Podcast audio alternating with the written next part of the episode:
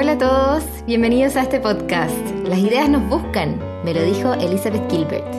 Soy Antonia y durante esta pandemia he estado aprendiendo las revolucionarias ideas que la escritora Elizabeth Gilbert tiene sobre la creatividad. ¿Qué es? ¿De dónde viene? ¿Por qué la buscamos? ¿Y por qué tantas personas la tenemos bloqueada? La emoción que estas ideas me generan me ha llevado a querer traducir al español las maravillas que dice Liz sobre el proceso creativo los obstáculos que nos encontramos en el camino y los lugares desde donde encontramos la fuerza para llevar a cabo las cosas que queremos crear. Hola, ¿cómo están? Les doy la bienvenida a un nuevo capítulo de este podcast, capítulo número 6 ya. Me van quedando dos capítulos, este y el otro, para que cerremos. No, pero tal vez puede seguir la, la conversación de otra forma. Hoy les quiero dar las gracias a quienes han estado escuchando esto y a los que me han estado mm, escribiendo también. Estoy muy feliz de recibir los comentarios. Em, y adquiere otro sentido, encuentro, hacer esto cuando ya sé que hay gente escuchándolo. Así que me pongo un poquito más nerviosa también, pero, pero creo que eso es un, buen indicador, pues, según lo que hemos estado viendo. Y, y, el capítulo de hoy día se viene buenísimo. Yo creo que este es mi capítulo favorito, principalmente porque siento que del contenido que vamos a ver en este capítulo es justamente el lugar desde donde yo saco la fuerza para hacer este podcast, porque vamos a ver en particular lo que, lo que significa decidir hacer uso de tu voz pública. ¿Y qué hacemos cuando la creatividad nos llama a, a que la pongamos en la arena, como dejamos el capítulo anterior con Brené Brown? ¿Y qué pasa cuando no lo estamos haciendo porque tenemos miedo? ¿Ya? Yo creo que, que este capítulo en verdad Me encanta que ustedes lo estén escuchando, pero en este, como estas cosas que voy a hablar, siento que van dirigidas casi que a mí misma, porque he escuchado por ahí que, que enseñamos lo que tenemos que aprender, ¿ya? Y yo creo que yo soy una de estas personas que, que la creatividad siempre la ha llamado un poco a hacer uso de su voz pública. Y nunca me atrevió, nunca me atrevió, nunca lo he hecho. Siempre me da como nervio. Así que esta es primera vez que lo decido hacer, po. Y, entonces vamos a hablar de eso y porque también siento que acá se acumula todo, ¿cachai? Porque también me estaba pasando que ya llevaba un buen rato hablándole de esto a todo el mundo, ¿cachai? Queriendo sacarle la creatividad a todo el mundo, diciendo como, mira, se puede hacer así, así, así, sigue la idea, sigue tu intuición, sigue todas estas cuestiones. Y veía que la gente se inspiraba mucho y empezaban como, algunos incluso a hacer estas cosas. Pero siempre, o a veces pasaba que me hacían la pregunta a mí, pues como, Anto, ya que bacán que estoy hablando tanto de esto, pero ¿y tú qué estás haciendo que sea creativo?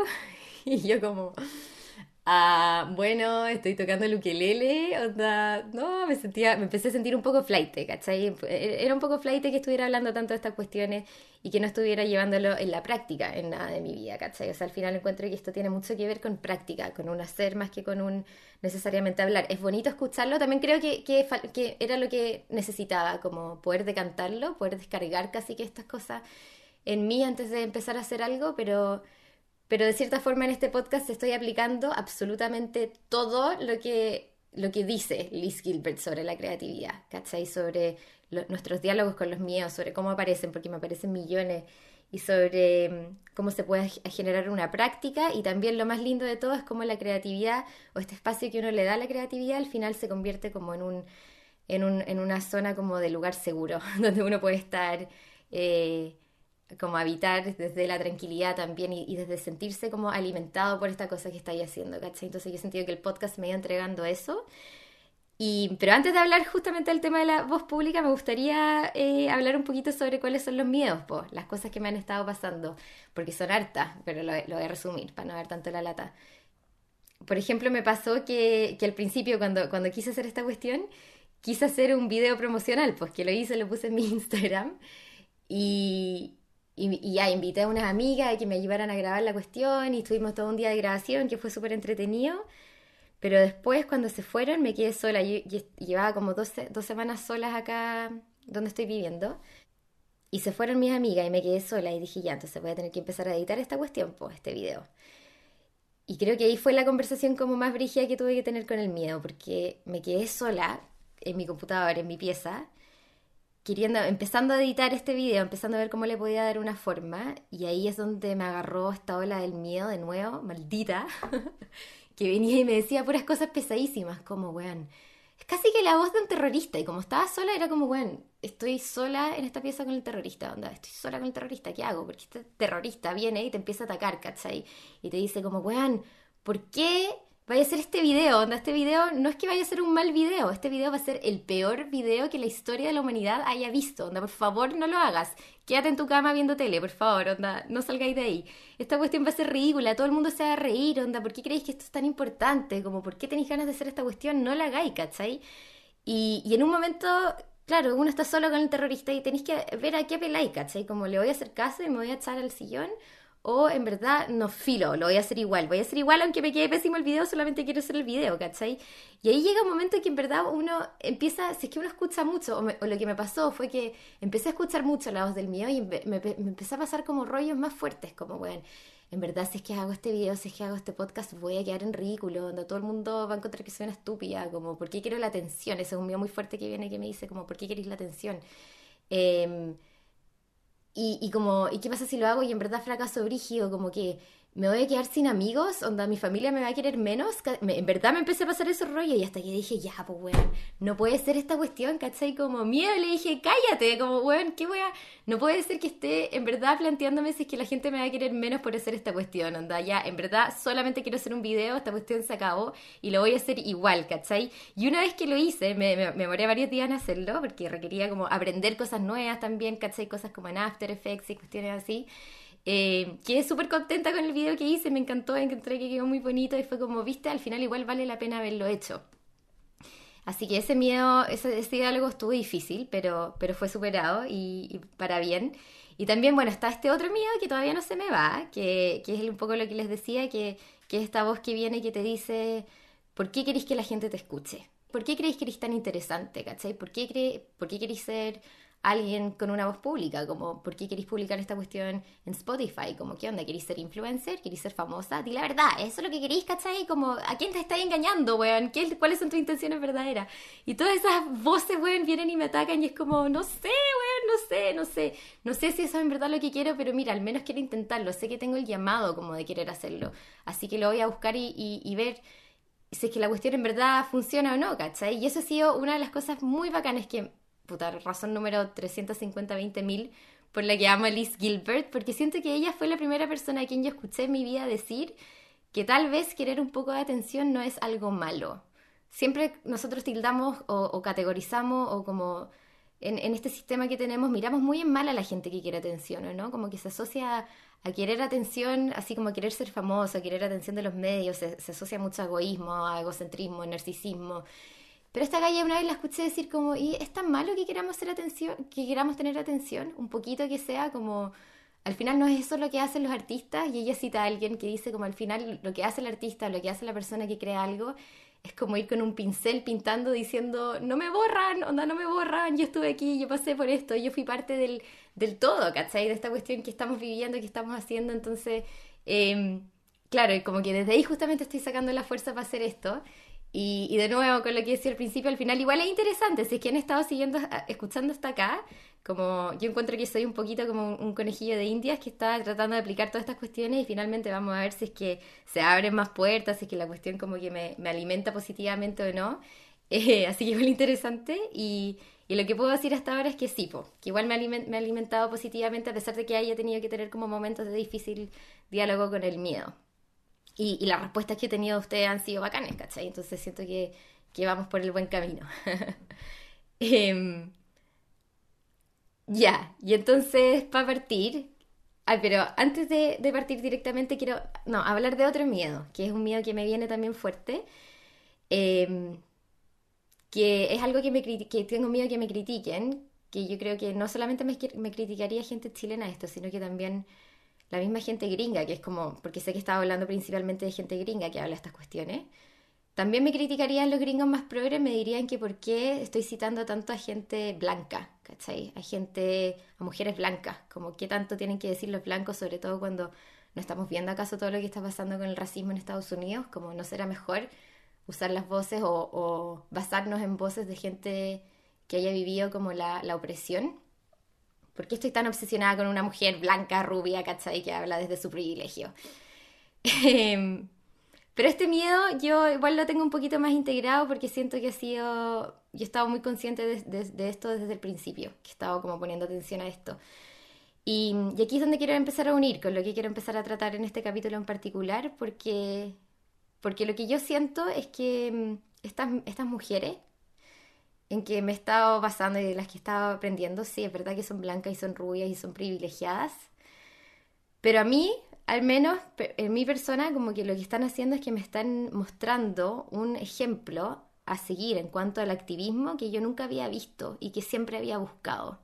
Siempre había buscado ver cómo es que podía hacer algo desde mi lugar, ¿cachai? Desde el lugar de privilegio. Y, y como que nunca había encontrado a alguien que me inspirara a hacer eso. Siempre lo había buscado y, es algo que siempre me ha incomodado y es algo que nunca sabía cómo abordar y es como algo lo que me sentía bastante perdida sobre este tema como injusticias sociales y por primera vez en mi vida he encontrado una fuente de personas que está muy activa, que está muy despierta con todos los temas de desigualdades que están pasando sobre todo en Estados Unidos y que, y que se mojan el poto y que hacen cosas y que, y que me, me están motivando a mí, a mí también, así bien incomodarme, como entender que el camino para poder hacer cosas tiene que ver con incomodarse, ¿cachai? Entonces aquí quiero hablar, volver un poquito a Brené Brown, porque una cosa muy interesante que me pasó con Brené Brown cuando le mostré el, no sé si ya lo han visto, pero este especial que tiene en Netflix, donde habla sobre la vulnerabilidad, em, yo se lo, se lo, mostré a harta gente y a una de las personas a las que se los mostré fue a mi hermano, que es una persona que me tiene mucha paciencia con todos estos temas y que me, escucha ilimitadamente, así que shout out a, a mi Luquitas, que está ahí en Nueva York. Y claro, él como vive en Nueva York, es una persona que, que lleva harto tiempo como bien activo también, bien como consciente de todo lo que está pasando en términos de, del racismo y del fascismo en Estados Unidos y también del antirracismo y el antifascismo, ¿cachai? Y, entonces cuando yo le mostré el video a él, me lo criticó inmediatamente, me dijo que no le gustó nada, principalmente porque él encontraba que era, ¿por qué, ¿por qué ponemos a una mujer blanca de nuevo en el escenario a hablarle a otras mujeres blancas, ¿cachai? Como ya no hemos no nos hemos dado cuenta de que eso es suficiente, hemos tenido suficiente de eso en la historia, hace falta poner a otra mujer blanca evangelizando sobre cómo ahora tratar nuestras emociones, ¿cachai? ¿No será suficiente? Y, me, llamó, me, llamó mucho la atención lo que dijo porque no lo había pensado ni, ni, lo había visto de esa manera. Entonces me quedé reflexionando un poquito sobre lo que, lo que yo pensaba de eso. Y me di cuenta de que, de que si bien entiendo absolutamente de dónde viene esta preocupación y esta manera de verlo, yo creo que el mensaje de Brené Brown, y tal vez el motivo por que a mí me afectó tanto también, creo que está dirigido exactamente a las personas a las que tiene que ir dirigido ese mensaje, ¿cachai? Ese mensaje de la vulnerabilidad está dirigido a mujeres blancas que no saben ni que no se atreven a ser vulnerables, ¿cachai? Yo creo que Brené Brown no se va a parar en un escenario al frente de puras mujeres negras o de color o minorías a enseñarles lo que significa ser vulnerables, porque esas mujeres, esas personas, saben muy bien lo que significa ser vulnerable, porque el sistema en el que habitan, en que habitamos, se ha asegurado de que esas personas se sientan vulnerables todos los días de su vida, ¿cachai? Entonces me da, me da risa, encuentro que es ridículo pensar que Brené Brown les va a empezar a explicar a ellas lo que eso, lo que eso se siente, si es que ellas lo saben muy bien, ¿cachai? El mensaje de la vulnerabilidad no va para los, que ya son vulnerados, el mensaje de la vulnerabilidad va para quienes no queremos ser vulnerables, ¿cachai? Y esas personas somos principalmente las personas que habitamos en el privilegio. Y somos las personas que nos queremos quedar cómodas, ¿cachai? Somos las personas que de alguna forma queremos como que cambien las cosas, ¿cierto? Que, que avancen, pero no queremos incomodarnos en el camino, no queremos abrirnos ni ser vulnerables, ni entender que si esta cuestión va a cambiar, nosotros vamos a tener que incomodarnos también, ¿cachai? Así que basándome un poquito en esto, claro, y, manteniendo en cuenta que este este capítulo, si bien hemos dicho que la creatividad nos puede llamar, nos puede dar señales, ¿cierto? Que sean para ser desarrolladas más en privado, con algo que no tenga que ver con usar tu voz pública. ¿Qué pasa si es que la creatividad nos está llamando a dar ese saltito en la voz pública y no lo estamos haciendo porque estamos siguiendo este miedo, ¿cachai? Este miedo justamente a no querer ser vulnerable, yo creo que es el principal miedo. Em, entonces, para, para abordar esto, quiero introducir aquí a otra mujer, también blanca, también rubia, de Estados Unidos también, para mí son como una, una trilogía, trilogía, no, una trinidad, está así como Elizabeth Gilbert, Brené Brown, y la tercera patita de esta trinidad es una mujer que se llama Glennon Doyle, ¿ya? y que tiene unos ejemplos bacanes de cómo, de, de cómo lidiar con la frustración de usar tu voz pública cuando la creatividad te llama a usarla por ese lado. Glennon Doyle es una crack, me encanta. Escribió un libro buenísimo, increíble, que se llama Untamed, se lo recomiendo a todo el mundo, Indomada. Em, un libro que habla sobre... A ver, no quiero entrar tan en detalle con el libro, pero, pero para que tengan una idea, es un, es un libro que, que ella escribió después de haber tenido una vida como bastante convencional en cuanto a las estructuras que había que seguir. Ella nació en una familia católica, gringa, ¿cachai?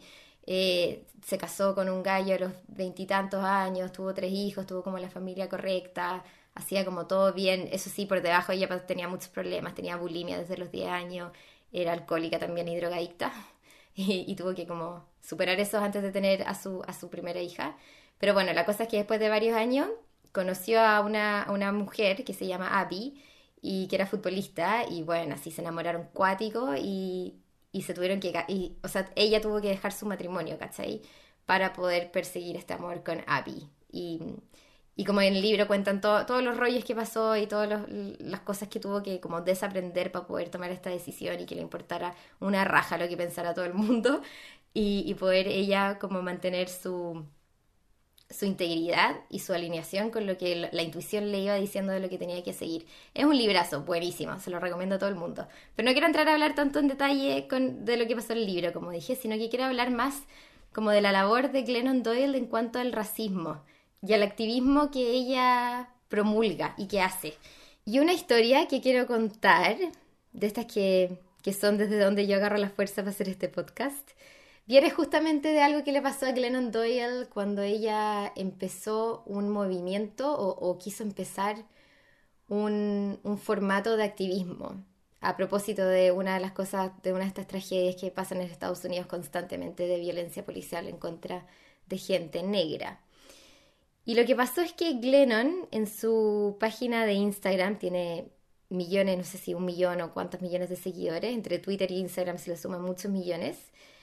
Y, ella entonces dijo, ya, pues yo quiero usar mi Instagram para que podamos hablar del tema. Súper bien intencionada. Ella quería poder discutir de estas cosas que estaban pasando y poder integrar a más personas el diálogo también.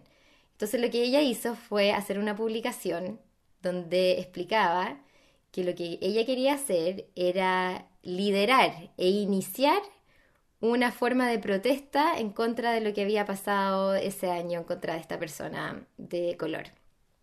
Y lo que iba a hacer era como un tipo de, no sé si seminario, pero una, un tipo de, de estas cosas que vemos siempre hoy en día, como estas Instagram Lives, donde la gente, distinta gente se junta y conversa. Entonces ya, eso era lo que lo publicó un día antes de tener el evento, ¿cachai? Y el día siguiente dice que se despertó y que revisó su celular y que habían cientos de miles de millones de mensajes de odio en contra de su persona, ¿cachai? Mensajes de odio, que le, amenazas de muerte, o sea, amenazas de, no sé, decirle que era la peor persona que, hubiese existido, de que por qué viene otra de estas white saviors a creerse que puede salvar al mundo, ¿cachai? Que la gente no necesita como este tipo de actitud. Ella no entendía nada, sino que le estaban bombardeando con mensajes de odio. Entonces no pudo hacer la cuestión y, y se sintió pésimo, fue como que dijo, ¿qué, ¿qué, es esto? ¿Cachai? ¿Qué pasó? Si yo y mis buenas intenciones vinimos acá a hacer el bien, como por qué recibo este tipo de odio de la gente. Y, y lo que yo, a mí me llama mucho la atención es que si es que yo hubiese conocido a Glennon, ponte tú, en ese entonces, y ella me hubiese dicho lo que le pasó en ese momento, yo le habría dicho como, oh, qué heavy lo que te pasó, ¿cachai? Mejor andate a tu casa, como anda, está bien, lo intentaste, pusiste todo de tu parte, lo intentaste, onda, anda a acostarte, anda a ver tele, ¿cachai? Y no salgas de ahí nunca, onda, está bien, como que te puedes quedar en tu cueva para siempre. Pero menos mal yo no era su consejera en ese momento, porque habría sido pésimo consejo, ya que Glennon lo que hizo justamente cuando se presentó esto, es que dijo, bueno, efectivamente me podría ir a mi casa y echarme, y quedarme ahí dormida o quedarme ahí viendo una película, pero qué lujo poder hacer eso, qué privilegio poder hacer eso, qué fácil usar esa salida, ¿cachai? Esa salida es justamente el tipo de salida que tienen las mujeres como yo, que tienen este privilegio, que es por lo que yo quiero luchar en contra. Entonces no puedo hacer eso, no puedo llegar a irme, ir a dormir a mi casa, porque hay gente en este país que no tiene esa posibilidad, no tiene esa opción. Entonces yo no puedo hacer eso tampoco, ¿cachai?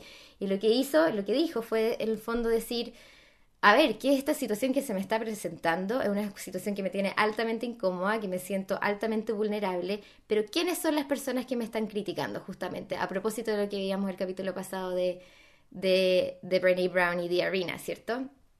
Entonces ella dijo, ¿quiénes son estas mujeres que me están criticando?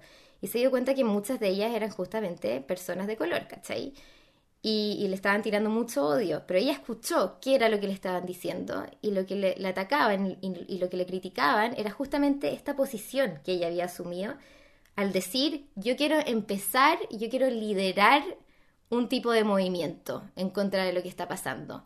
La gente se la hizo mierda porque le dijeron Glennon, mujer blanca, despierta, tú no vienes a este movimiento a iniciar ni a liderar absolutamente nada, porque este movimiento empezó antes que tú nacieras, y ¿cachai? Necesitamos que abrir los ojos y que te des cuenta de esa cuestión, como esta idea de llegar a liderar es tan de persona blanca, como que se las puede hacer todas, que se las da de la que ya yo voy a salvar este problema. Porque le decían en el fondo, tú no vienes a ayudarnos de la forma en que tú crees que nos tienes que ayudar. Tú no vienes así a decir, yo voy a ayudar, yo voy a iniciar y a liderar algo que empezó, by the way, hace cientos de años. y, entonces, y, venir a imponer tu forma, la forma en que tú crees que nos puedes ayudar, sino que nosotros te decimos a ti cómo tú nos puedes ayudar y tú haces eso. Ese es tu rol ahora. Es decir, si nos quieres ayudar, eso es lo que tiene que pasar. Entonces Glennon, cuando escuchó esto, dijo, ya, pues, ¿y qué es lo que puedo hacer para poder ayudar? Para poder contribuir o para, poder hacerme cargo de, de, mi, de mi lugar también en el problema. Porque no es ayudar en realidad, es más hacerse cargo de la posición que uno tiene en el problema. Y, ahí lo que le dijeron fue que ella puede poner a disposición su plataforma, esta virtual, ¿cierto? Instagram y Twitter, que llega a millones de personas, principalmente que son mujeres blancas, pero dejar que gente de color o gente de minoría eh, sexuales, por ejemplo, usen esa, plataforma y así puedan transmitir directamente el mensaje que quieren decir a las mujeres blancas, ¿cachai? Que es un canal súper bueno si uno lo piensa de, de, poder transmitir esta información porque estamos tan divididos, ya tan segregados que Internet puede ser una buena manera de hacer llegar mensajes que normalmente no llegarían a las personas blancas desde personas negras, ¿cachai? Que, tengan algo que decir y que quieran transmitir el mensaje y así poder hacerlo llegar, asegurarse de que llegue. Entonces, esta fue una, forma mucho mejor de poder eh, hacerse responsable y, el costo de eso hubiera sido fuerte, habría sido una, gran pérdida si es que Glennon se, escondía en su cueva, yo encuentro, porque este mensaje habría dejado de llegar a la gente que tiene que empezar a llegar, ¿cachai?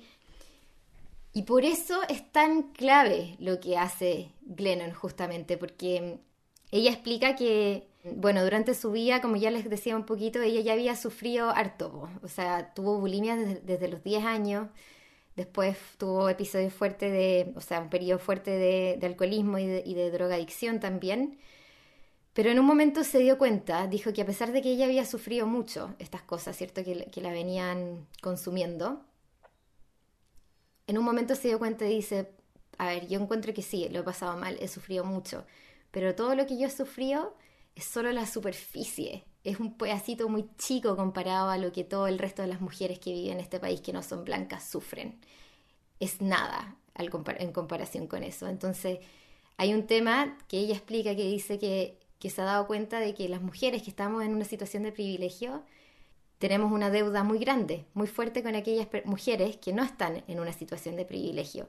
Yo creo que eso es algo que ocurre acá también, en Chile. Entonces estamos en una posición donde les debemos algo, porque si bien nosotros hemos sufrido, lo que hemos sufrido es muy poco comparado, o muy, no sé, como no sé si se puede comparar sufrimiento, pero en el fondo es, la superficie nomás de, de personas que lleva justamente siendo vulneradas toda la vida, ¿cachai? Y el tema con esto es que si es que las mujeres o las personas que estamos en, en una situación de privilegio no empezamos a incomodarnos o no entendemos que para poder hacer algo vamos a tener que incomodarnos nosotros también. Entonces, bien poco lo que esta cuestión va a poder avanzar, ¿cachai? Porque cada vez que pienso más y empiezo como a, reflexionar sobre esto que, están diciendo estas minas y, todo el rollo, como por ejemplo en Estados Unidos, que dicen que se habla del problema de, del color, ¿cachai? El problema de los negros, el el problema de los negros. No sé, me hace pensar que en realidad el problema de los negros es más bien un problema, no es tanto un problema de los negros, sino que es más bien un problema de los blancos, ¿cachai? Y acá en Chile uno piensa, uno siempre ha escuchado el problema de la pobreza, el problema de la pobreza, pero tal vez el problema de la pobreza es también, o, más aún, un problema de la riqueza y de la gente que estamos, que tenemos la riqueza, ¿cachai? Que estamos en una situación de privilegio, al no querer incomodarnos al respecto, esta cuestión es difícil que cambie, como el... Es lo que dice Glennon, cuando ella está pasando por este mal momento, se siente ridícula, se siente como que la cagó, dejó la cagada, se siente humillada, se siente expuesta, foco de muchas críticas, está diciendo, esto me incomoda, pero esta incomodidad es el precio que yo tengo que pagar por estar en el lugar en el que he estado, de tanta comodidad toda mi vida, ¿cachai? Es lo mínimo que puedo hacer, es lo mínimo que puedo sentir, como exigir que sintamos incomodidad es realmente lo mínimo que podemos hacer para poder despertar un poquito y hacer algo, ¿cachai? ¿Cómo no nos vamos a incomodar finalmente? ¿Cómo no vamos a estar ni siquiera a estar dispuestos a hacer eso? Eso es como lo primero. Desde ahí se puede partir, porque ese porque ese finalmente es un precio muy bajo que pagamos em, por tener esta posición como de, ser la clase más opresora, ¿cachai? La clase que tiene más, más, poder finalmente, que tiene acceso a cosas que otras personas no tienen. Em, y para eso hay que justamente incomodarse un poquito y mojarse el poto, ¿vos, ¿cachai? Entonces me gusta que estas minas estén como yendo por ese lado porque siento que van poniendo el ejemplo de cómo se hace y cómo a través de esos cagazos que nos vamos a ir mandando sí o sí, Em, vamos a ir avanzando juntos en esto, ¿cachai? Porque al final, de nuevo, viene el miedo que dice Brené Brown. Las mujeres que estamos, que tenemos esta deuda, no queremos finalmente abrirnos y no queremos como incomodarnos porque no queremos ser vulnerables, ¿cachai? Y ser vulnerables es lo mínimo, de nuevo, es lo único que podemos hacer y en esta vulnerabilidad vamos a mandarnos cagazos, ¿cachai? Puede que digáis la cosa, que tengáis buenas intenciones, pero digáis lo equivocado y puede que te, que te que la gente salte y que reaccione porque dijiste lo equivocado. Pero en el fondo está bien que sea así, porque solamente así vamos a ir avanzando y solamente así vamos a poder ir aprendiendo. ¿Cachai? Es lo mismo con la creatividad. Como la creatividad te, te, te, pone en situaciones que de repente fracasaste, lo hiciste mal, pero no importa, como que finalmente es todo parte del mismo juego. Yo creo que con esta cuestión de la desigualdad me, me, me hace sentido que tenga, que sea tan similar porque solamente así vamos a poder ir entendiendo lo que realmente tenemos que hacer y cómo hacernos cargo de nuestras situaciones y nuestras posiciones de privilegio también. Porque si uno lo piensa, este camino no está marcado. Nadie lo ha marcado antes. Esto de que la gente que esté en situaciones de más privilegio, o sobre todo las mujeres, vayamos haciéndonos cargo y vayamos como alzando la voz y, tratando de, manifestarnos más al respecto, es algo que no se ha visto. No hay una huella de eso, no hay un camino de eso. Porque ese es justamente el problema, pues, al final, ¿o no? Que, por ejemplo, en Estados Unidos la gente blanca no se hace cargo de su situación y no se la juega por la gente de color ni por las minorías de ningún tipo. Entonces esto, como es algo que se está recién dando, que se está abriendo, se ha abierto, se ha empezado a abrir en los últimos años, yo encuentro, em, es inevitable que hayan errores, es, inevitable que la caguemos, pero e, eso es lo que es necesario para poder avanzar. Así que eso, eso con la creatividad y en cuanto, así que la creatividad te está, te está diciendo, te está tirando este, este caminito como, oye, hay algo aquí que, que exige que saquís tu voz pública, hay cosas que estamos dejando pasar que tal vez no deberíamos estar dejando pasar, ¿cachai? Y uno de repente puede decir algo o tiene las ganas de decir algo o tenéis las ganas, ¿qué pasa si tenéis ganas de ser como una fundación de algo? ¿Qué pasa? No digo solamente hablar en voz pública, tipo hacer un podcast, ¿cachai? Sino cualquier forma que eso se pueda presentar, que la creatividad te vaya hablando y te vaya diciendo como, oye, viste esta injusticia y de repente se te ocurre una idea que podría llegar a, cambiar eso, ¿cachai? Y, tal vez hacer esa idea o llevar a cabo esa idea te exige moverte en el espacio público y, te lo está demandando, es un, es un requerimiento. Como el costo de no hacerlo, porque estamos finalmente siguiendo nuestro miedo, lo que está haciendo es como retroceder este movimiento, ¿cachai? Está, está perjudicándolo finalmente. Y, sin duda que no es, no es fácil, ¿cachai? Sobre todo en, una, en un país como Chile, donde somos tan chaqueteros, donde somos tan buenos como para... Al final yo creo que los chilenos no, no, no hacemos esto tanto de sacar la voz pública porque estamos cagados de susto siempre de que se vayan a reír de nosotros porque probablemente se van a reír de nosotros porque es como somos también. Pero, pero vale la pena reflexionarlo, yo creo. Vale la pena porque creo que el costo, lo que se podría estar perdiendo, es mucho más grande a ver, como que el costo es muy alto y sin embargo lo que se podría ir ganando es mucho más grande que eso también. O sea, podríamos ir ganando mucho más de lo que vamos perdiendo si es que nos vamos atreviendo y, a usar nuestra voz pública, sobre todo las mujeres, yo encuentro. Esta cuestión es frigia porque también la he escuchado en muchos de estos podcasts, la reflexión que me, emociona hasta, de pensar esto de, de, poder usar tu voz pública siendo mujer en esta época es realmente un privilegio y es algo que viene, que ha venido ahora, en años muy recientes, ¿cachai? Si uno se pone a pensar en, en los siglos pasados, si uno mira la línea, el árbol genealógico de tu misma familia para arriba, y empezáis a pensar, oye, ¿cuántas mujeres eran capaces? ¿Cuántas mujeres tenían la posibilidad de usar su voz pública en el pasado? Yo creo que fueron muy pocas, muy pocas, muy pocas. La mayoría no podía hacerlo. La mayoría no tenía ni siquiera derecho a usar su propio cuerpo. ¿Qué derecho iban a tener de usar su voz, cachai? Y tal vez a cuántas mujeres, tal vez a cuántas de nuestras abuelas, nuestras tías, de nuestras bisabuelas, les habría gustado decirle al mundo, oye mundo, yo, yo existí, yo fui parte de esto, fui parte de este evento que no se acaba, como que continúa de cosas que aparecen, que están acá en el mundo, en el universo. Fui parte y, me gustaría dejar mi huella, me gustaría que lo supieran, no me gustaría dar a conocer mi opinión o lo que, que es mi, cuál es mi visión de vida de haber vivido por haber vivido acá. Tal vez a cuántos les habría gustado hacer eso y no fueron, fue imposible, no tenían ni una posibilidad de hacerlo, ¿cachai? Entonces en eso, en eso pienso también y digo que esto me hace pensar que esto es un privilegio y que, y, que si que la invitación viene es por algo, yo creo que hay que hacerle caso.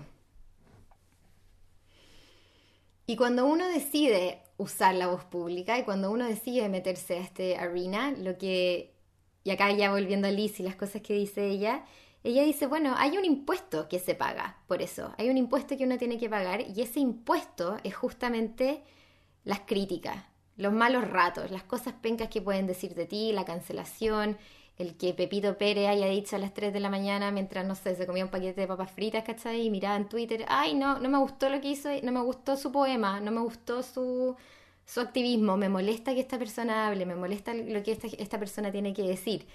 Em, ese hecho de que haya gente criticándote, que, le que les moleste lo que tú digas, ¿cachai? Lo que yo diga, que encuentren que sea una basura, que lo tilden de arrogante, de narcisista, de engreído, de egocéntrico, eh, de todas estas cosas que nos pueden llegar a tildar por usar nuestra voz pública, ¿cierto? Al final es Liz lo llama como el shit sandwich. Dice, siempre que uno decide hacer algo así, hay un shit sandwich. Hay un sándwich de caca, básicamente, que te tenéis que comer, que es un poco más penca, es un poco desagradable, puede que te moleste, pero finalmente es, entre comillas, el impuesto que uno paga por decidir meterte en el arena, ¿cachai? Por decidir estar ahí también. Y finalmente, como si uno lo piensa en verdad, ¿cuánto poder le estáis dando a Pepito Pérez que está tirado en su cama a las 3 de la mañana comiéndose un paquete de papas fritas mirando Twitter, ¿cachai? O sea, él tiene el poder de decidir qué es lo que uno es y qué es finalmente lo que uno está contribuyendo o lo que uno está haciendo, como porque si es que Pepito Pérez dice, no, esta persona tiene es, mal, es mal activista, o es mala poeta, o es mal escritor, o hace todo mal, le queda todo feo. Y uno realmente se cree eso, entonces finalmente lo que estamos haciendo es que nos estamos como creando un camino que necesariamente nos va a traer más sufrimiento, porque nos vamos a estar midiendo constantemente por lo que es la opinión de la otra persona y por cómo esa otra persona no, nos está juzgando. Y hasta cierto punto es normal, ¿o no? Es normal que nos moleste lo que vaya a decir la otra gente de nosotros, sobre todo si son cosas más difíciles, más negativas, esas, esas siempre duelen más. Pero ¿no será mejor definir nosotros, decidir nosotros lo que, lo que queremos ser y quiénes somos? ¿No será mejor escuchar a nosotros mismos, escuchar como esta voz que viene desde nosotros, que nos va indicando quiénes somos, más allá de la opinión que pueda existir allá afuera de nosotros? No sé, esto me hace pensar que por ahí va la cosa igual, por ahí va la cosa, si que uno va siguiendo la intuición y esto como que tiene más sentido uno definirse y atreverse más allá de lo que pueden decir los demás.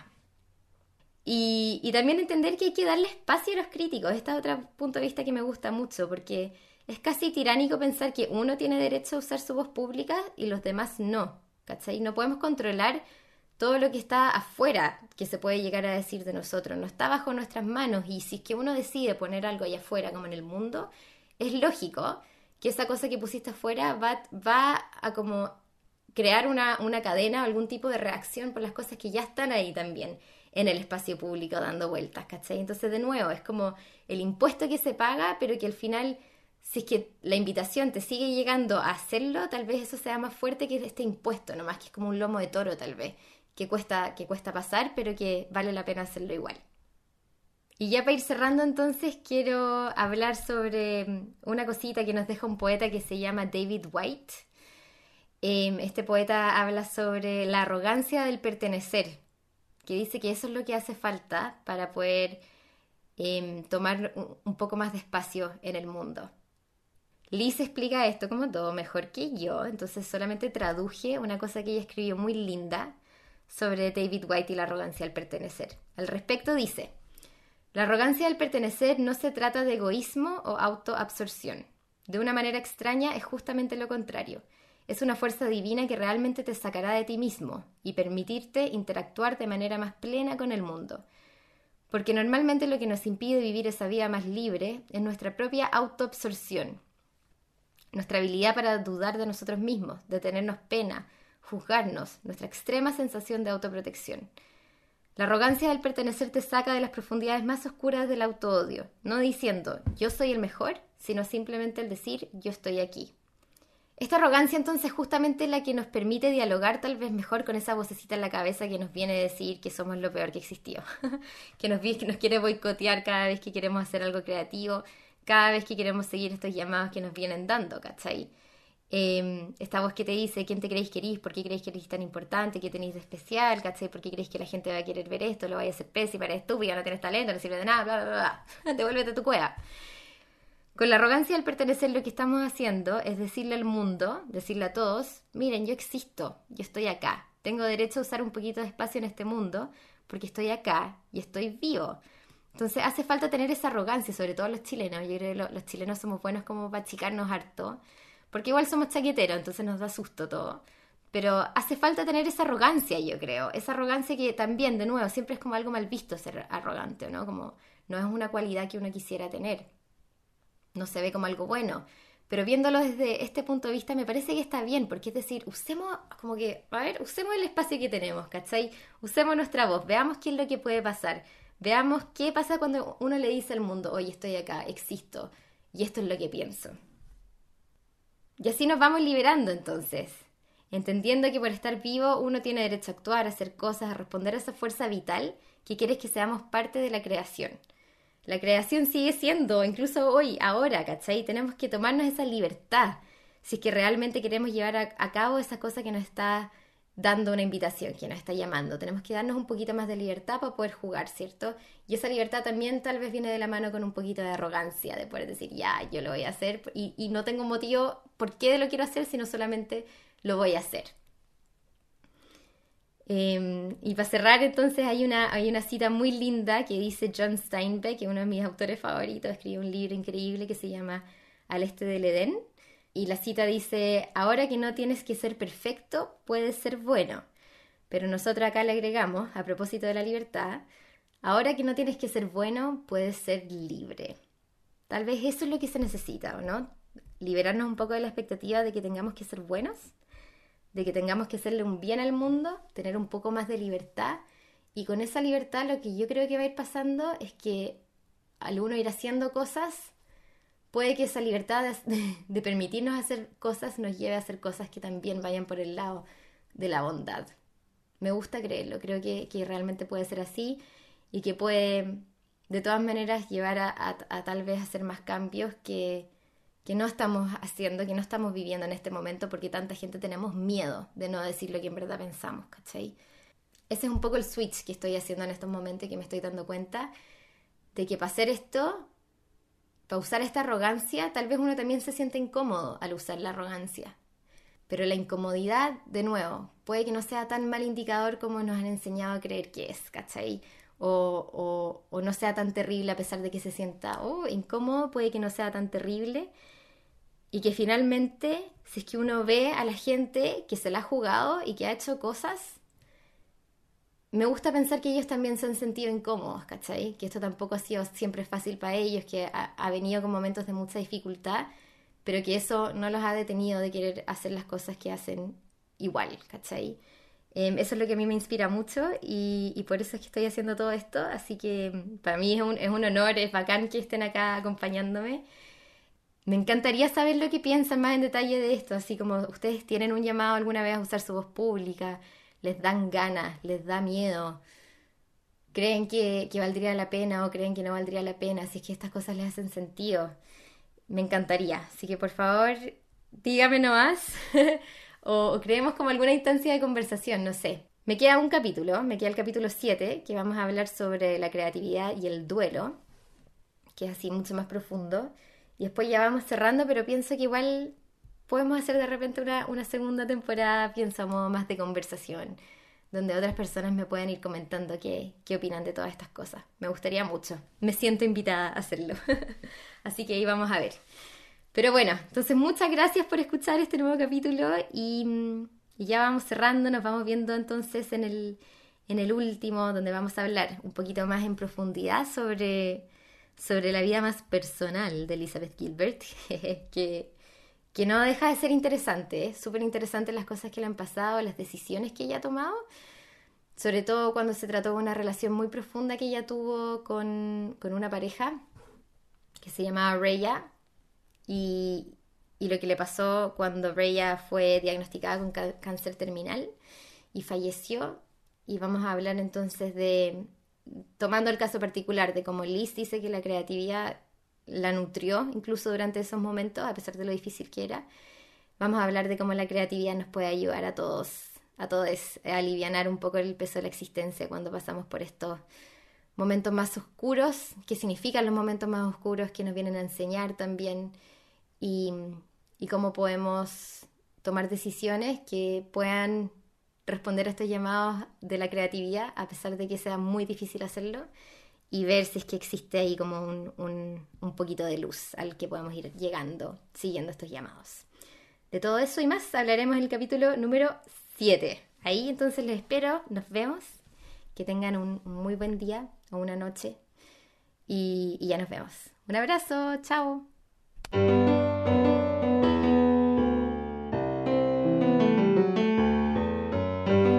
Gracias por escuchar este capítulo. Ojalá les haya gustado. Espero verlos en el siguiente. Este podcast está producido en Santiago de Chile por mí, Antonia Perello. Me pueden encontrar en Instagram como Anto Perello.